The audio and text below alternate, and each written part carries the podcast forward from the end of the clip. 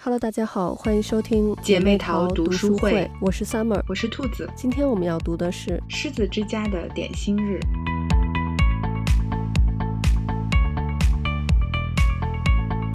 这本书，我看起来非常有感触，我相信你应该也是这样的，因为书里那个得了癌症不久就要离世的女主人公跟咱俩是同龄人。嗯，说实话，在咱们这个年纪，如果突然被告知你未来的日子已经所剩无几了，我觉得不管是谁都是很难接受这个的。对，因为毕竟咱们这个年龄，可能是连中年人都还算不上的年纪。对还觉得自己是个少女，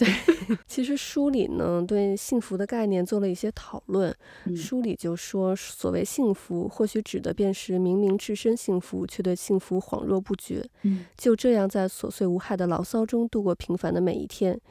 其实这是一个非常普遍的对幸福的一个描述。当然，嗯每个人的人生观不一样，对幸福的定义当然也会不一样。有的人呢，可能就会觉得他想像昙花一样，在生的时候一定要特别绚烂的绽放，即使生命短暂，但也无所谓。这样十分丰富的人生就是幸福。嗯其实以前我也是这样的想法，但是我觉得随着岁数的增长，就像我上期里说到的一样，我觉得人的一生是能量守恒的，就是当你有大起的时候，也一定会遇到大落的时候。嗯反而觉得平平淡淡才是真。而且书里有一个情节，就是女主在弥留之际，她就开始有一些幻觉了嘛。嗯然后她看见她已经去世的妈妈又回来，因为她妈妈也是在二十五岁的时候意外去世的，所以她的嗯妈妈就跟她说，一旦没有了肉体，很多事情就再也无法完成。离开这个世界后，妈妈才明白那些事情一桩桩、一件件都具有各自的意义。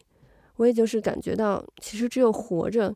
才有机会去体会到更多不同的人生体验。嗯所以我觉得活下去很重要。书里也说到，只有活着，我们才能遇见奇迹。嗯，没错没错，是这样的。尤其是这两年，因为突如其来的疫情的原因，就我也是对这个感触特别深刻，就嗯是只有活着才能够有以后。对，所以就是也是，我觉得很多人应该也是在这两年，就是对生活，然后对幸福，我觉得都是会有了一个新的感触。对，没错。因为确实，我觉得在生死面前，其他的事情都不重要了。嗯，嗯，所以可能我们以前会追求一些一些东西，但是我觉得可能这两年大家应该对于生活的本质和幸福的本质会有更深刻、不一样的一种体验。我也觉得你说的特别对，就是随着 年龄的增长吧，就是会能体会到，就是平平淡淡才是真这嗯句话。我觉得年轻的时候可能确实是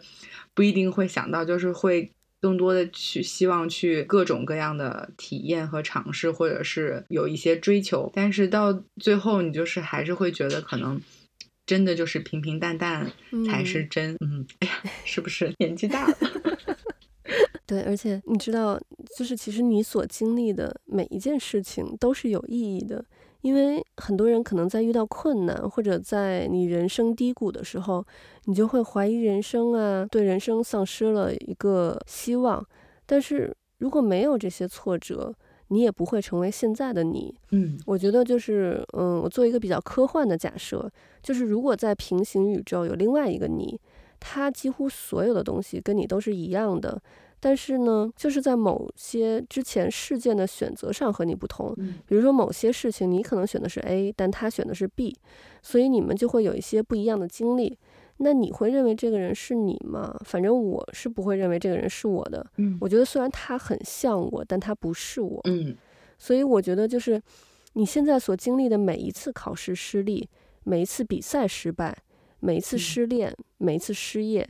每一次亲人的离去和每一次朋友的离开，都造成了现在独一无二的你，对你来说都是很有意义的。我觉得你说的特别对，就不仅仅是生活上，我觉得在工作上也是一样的情况。就比如说，你可能会觉得你现在做的工作，或者是实习的时候做的工作，可能和自己想的有一些出入。嗯嗯，但其实你当时做的这些事情都是会有收获的。也许就是在以后你可能做某一项工作的时候，你之前的这个经历就会对你有所帮助。嗯所以我觉得我们呃，就是做任何一个事情，都还是要认真的对待。我觉得这个态度特别重要。对，因为这一段经历你都不会白做，不会白费，它将来一定会以某种形式回报给你。没错，嗯，所以我特别同意你说的这一点。嗯，然后我看这本书呢，还有一个给我印象特别深刻的就是这个里面的各种各样的食物。 嗯嗯，看了之后就对这个狮子之家的一日三餐非 常感兴趣，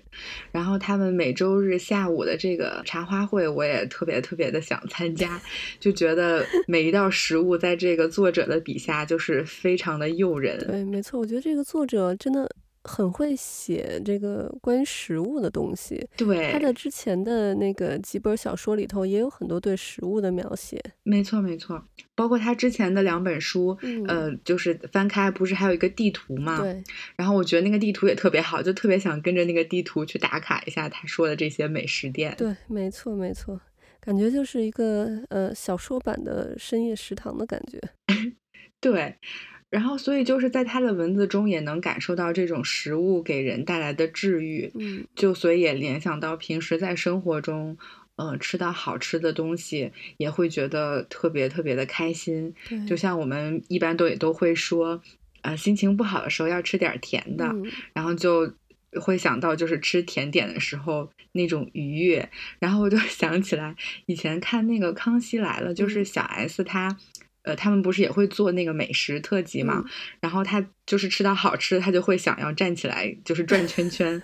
然后就是那种愉悦的感觉。对对，所以我就是觉得食物真的是很能治愈人。嗯嗯，包括我们之前节目也聊到，就是做饭很很疗愈嘛。嗯所以我觉得食物就是吃到好吃的东西，就真的是能给人不仅是带来就是味蕾上的这种愉悦，还有那种精神上的慰藉。所以它就是这个食物也给我留下很深刻的印象。真的没错。我觉得就是因为之前我两次怀孕的时候都嗯是、呃有那个妊娠糖尿病嘛，就是哦会血糖、容易血糖高，嗯，然后呢我就不能吃甜食了。那个时候怀孕的哦时候，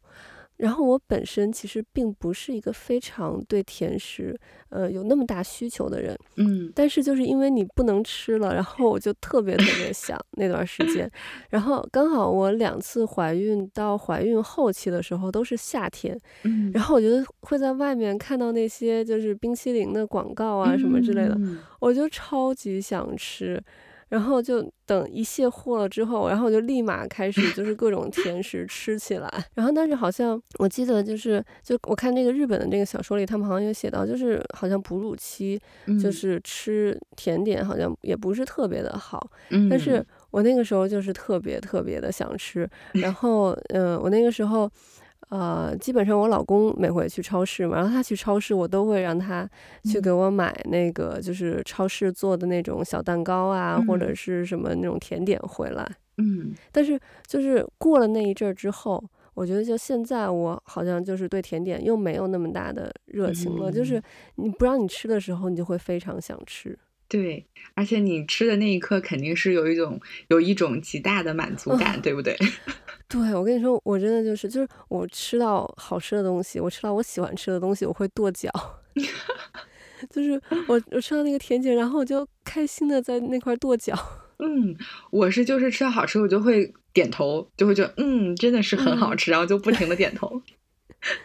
对，所以我觉得大家对美食还是有很多非常美好的记忆的。对，确实是这样的，就是嗯，一顿好的美食确实真的能给人带来很开心的这种回忆。对，包括像这本儿小说里头，它其实每一个呃那个下午茶会，每一个食物的背后都有一个故事。对，嗯，我觉得它每一个故事其实就也挺治愈的。嗯呃，我觉得有些故事其实也跟咱们之前提到的呃内容其实是有有相关性的，嗯，嗯，所以它其实也是每个人的人生都是一个需要不断去自我治愈的这么一个过程。嗯，所以我觉得，如果看过我们前面的几本书，就是再看这个也会有一定的感触。嗯，然后它呃，除了这个食物里面，我对那个葡萄酒也嗯，非常的印象深刻，就是很想很想品尝一下他们岛上种的这个葡萄，然后嗯，酿出来的葡萄酒。然后种葡萄这个是叫田阳帝君，对吧？对，他们他们这里面的名字都还挺有意思的。嗯，对，然后这个呃，我就对田阳帝君说的一句话印象很深刻，因为他当时就和女主人公介绍了一下他整个就是种葡萄酿葡萄酒的这个过程。嗯嗯，它其实这个过程还是很长的，需要一个漫长的等待和耐心的培育。嗯，他就和女主人公说，嗯、人也是不可能事事都顺心如意的。嗯我当时就对这句话印象特别深刻。对，嗯，因为之前有看一个很喜欢的美剧叫呃《This Is Us》，然后里面有一个黑人的弟弟，他有一次嗯在一个聚会上的时候就有说，他说他自己一直都希望是一个可以掌控生活的人，嗯但是没想到这些年下来，就会发现他并不可能掌控生活，不可能按照你的意愿和想法去去过。没错，嗯，所以呢，就是要放下这样的执念。我觉得也是因为随着年岁的增长，会能体会到，就是生活的会更洒脱一些。嗯嗯，包括像呃，女主人公在一开始住进呃狮子之家的时候，也有说过，就是自己之前因为太过于在意别人的看法和对自己的意见，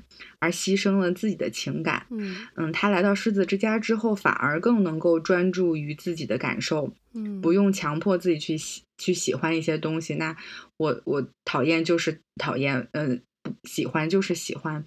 所以我觉得我们也是会有，就是年轻的时候，我觉得我们多多少少都会比较在意别人对自己的评价。但其实时间久了，你就会发现你是不可能让所有人都满意的。嗯有人喜欢你，就一定会有人不喜欢你。嗯所以我觉得就是要更洒脱一点。包括像你也说到的，就是我们会遇到很多各种各样的问题，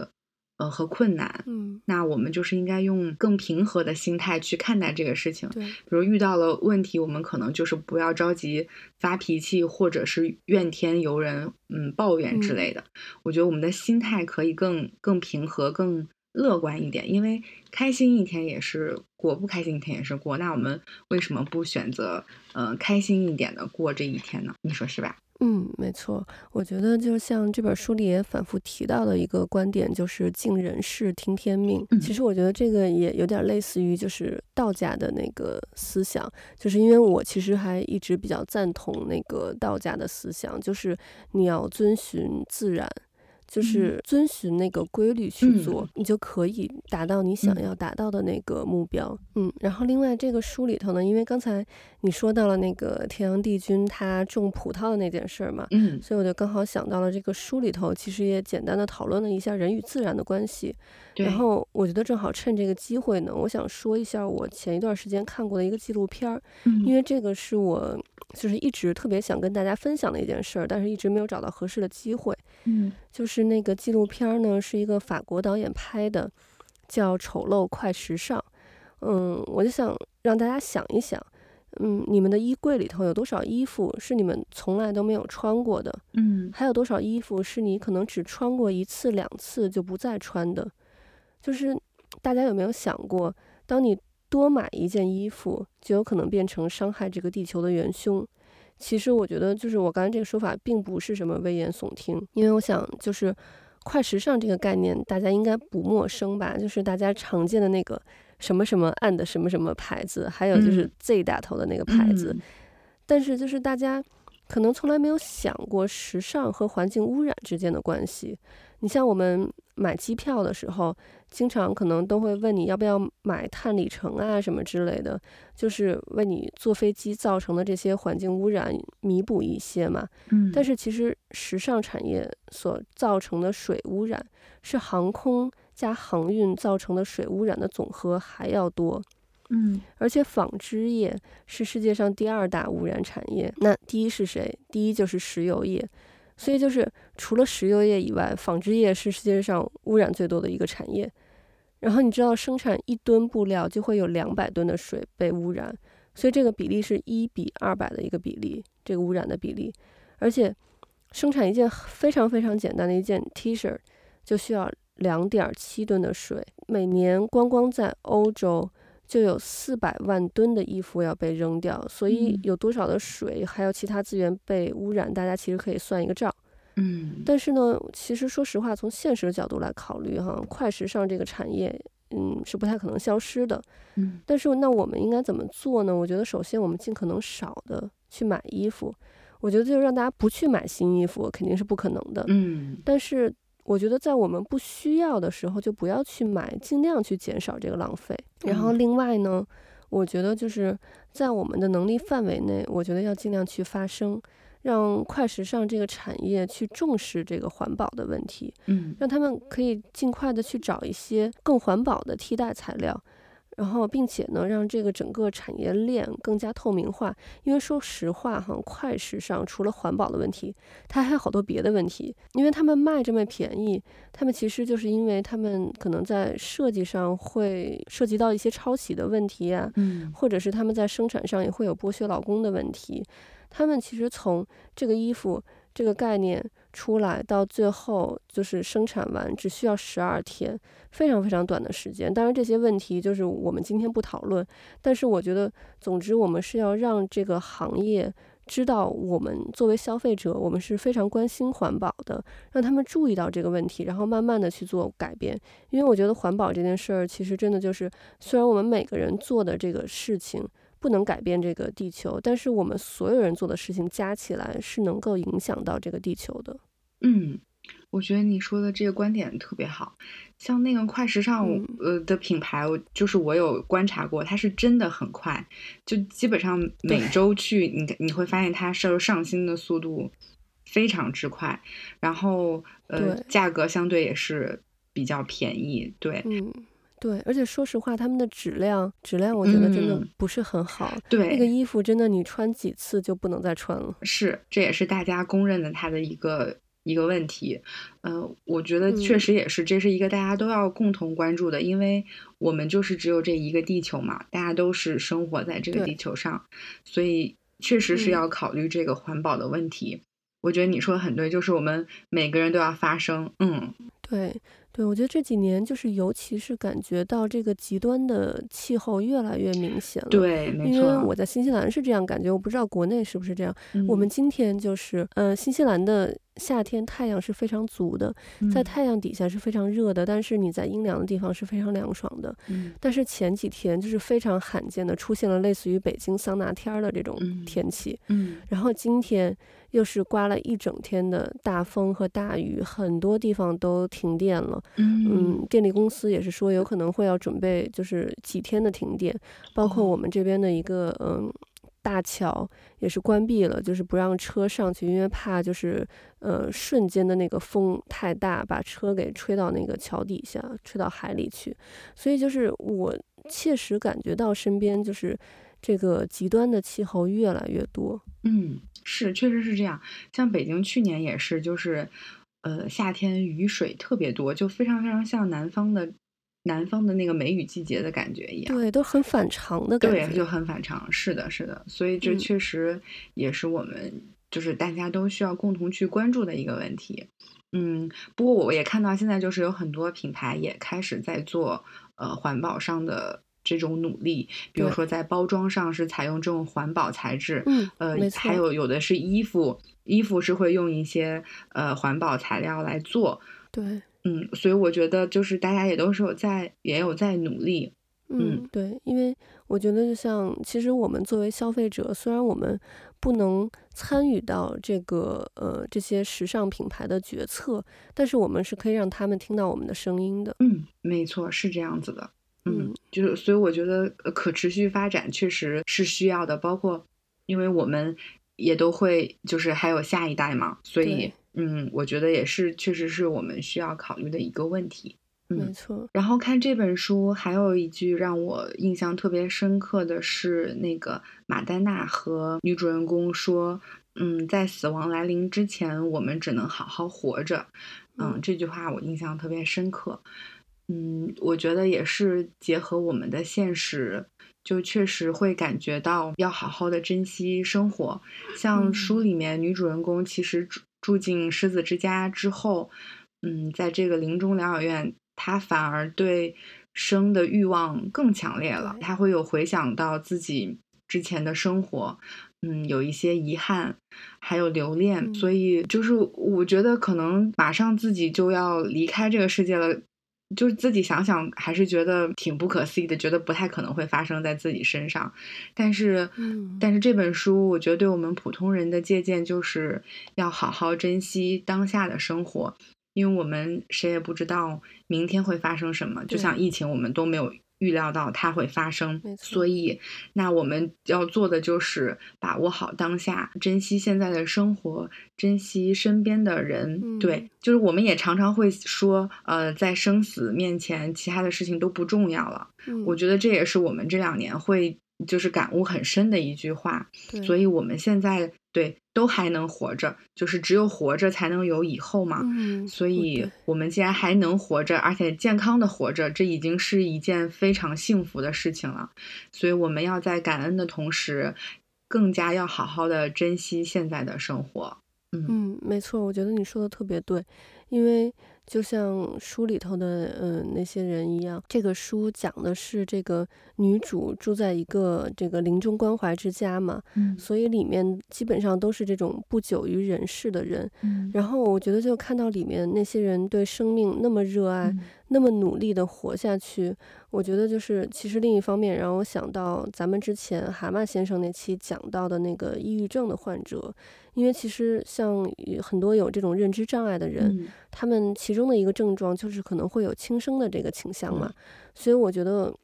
要再一次的倡导，就是这些朋友们一定要及时的去寻求专业的帮助。嗯而且就是我觉得我们也要关心身边有这些问题的朋友们，就帮助他们去度过这个阶段。嗯我觉得就是当你看到世界上还有那么多人在努力的活下去的时候，生命是他们非常渴望的一个东西。嗯我觉得这个时候我们真的是要珍爱生命。对，就是无论何时，我觉得一定不要放弃，嗯不要放弃自己。呃我觉得这个是非常非常重要的。嗯，我觉得每一个人的存在一定都是有他自己特别的地方的，对，就是一定要相信自己，然后一定不要放弃自己。嗯，我觉得自己给自己打气也是很重要的。就是他们那会儿不是有说有那种意念法，就是嗯呃，你要自己对自己，比如说每一天都给自己给对镜子嗯中的自己加油打气。就我觉得这个意念法其实有时候还是很管用的。嗯，我觉得现在大家其实可以现在试一下，你先尝试微笑，嗯然后你就会感觉到你的心情好像就变得愉悦了。嗯，对，是的，有微笑练习法。嗯，对，对所以对就对是可以每天早上起来，然后这个洗漱的时候，然后就对着镜子中的自己笑一笑，然后给自嗯己加油打气，说今天也是元气满满的一 天哦，对，然后再开始。 我我真的觉得就是自己对自己的这种鼓励和打气很重要，因为我觉得，嗯嗯、自我治愈就是自我调节，其实是非常非常重要的。没错，嗯，所以我们一定就是要给自己加油，一定要嗯相信自己是最棒的。 嗯对对，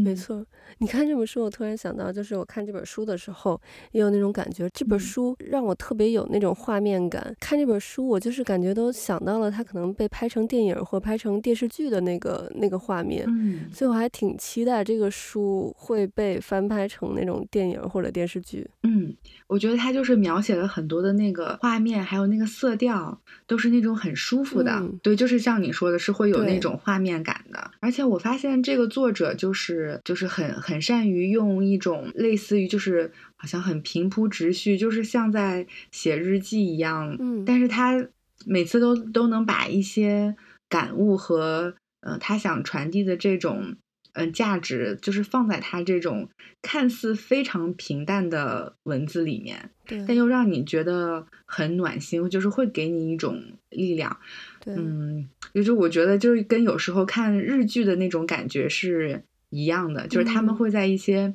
很细腻的地方，然后慢慢渗透进来，然后戳你一下。 没错，没错，真的就是嗯他看这个作者的每一本书，我都感觉就是像就是你看一条就是细细的那个小河，一条小溪，然后在那儿嗯就是缓缓的流，然后也没有非常大的动静，然后突然一下儿就是感觉到了一个瀑布，然后就就变成嗯一个特别震撼的一个场景会出来，对，就是他有时候会很出其不意。对，然后就一下儿就戳你，对，没错，就是这样子。嗯，对，所以喜欢的朋友们可以一口气看一下他这几本书，因为我觉得他这对几本书都挺挺容易读的，就是、嗯很呃轻不松会很费力气，对，很轻松。所以呢，我觉得看下来就是会让你觉得很舒服。对，虽然他就有时候谈的其实是一件挺深刻的事情，像嗯这一本书，我开始没有看简介，我以为是和他之前的呃差不多，嗯结果没想到一上来哦，讲的是一个嗯已经得了癌症、即将要离开人世的一这样的一个故事。嗯哦，就会发现他其实是在谈一件很深刻的事情，是在聊死亡这件事对情。没错，但是它的内容会让你看起来就就是你会觉得很很比较容易接受，对，所以嗯，我觉得这个书还是就挺适合周末的时候可以在家看一看。嗯，对，因为我觉得很多时候就是咱们这个年纪可能很难去想到就是死亡这件事情，但是确实是这个女主跟嗯咱们是同龄人，然后包括其实嗯我身边我遇到的第一个就是。嗯，身边的人去世的是我的大学同学，在大学我们大学毕业之后一年，他就去世了，当时得的是嗯胃癌。啊，嗯，所以就是当时对天我感触也挺嗯大的，因为那个时候很年轻，大学毕业一年也就嗯二十三岁嘛，从来没有想到身边的嗯人会因为得癌症去世，所以我觉得大家还是他就嗯是因为是其实他是一个非常有才的人，但是呢，他他不是北京人，然后毕业之后他留在北嗯京，但是就是没有遇到很好的机会，所以他一直是怀才不遇的状态，然后。他家里条件也不是哦特别的好，所以生活上可能嗯当时听，因为他是男生哈，我我所以我们女生跟男生就是嗯接触的也不是那么的近。但是听我们班男生嗯说呢，他当时在北京就是几乎天天是吃泡面，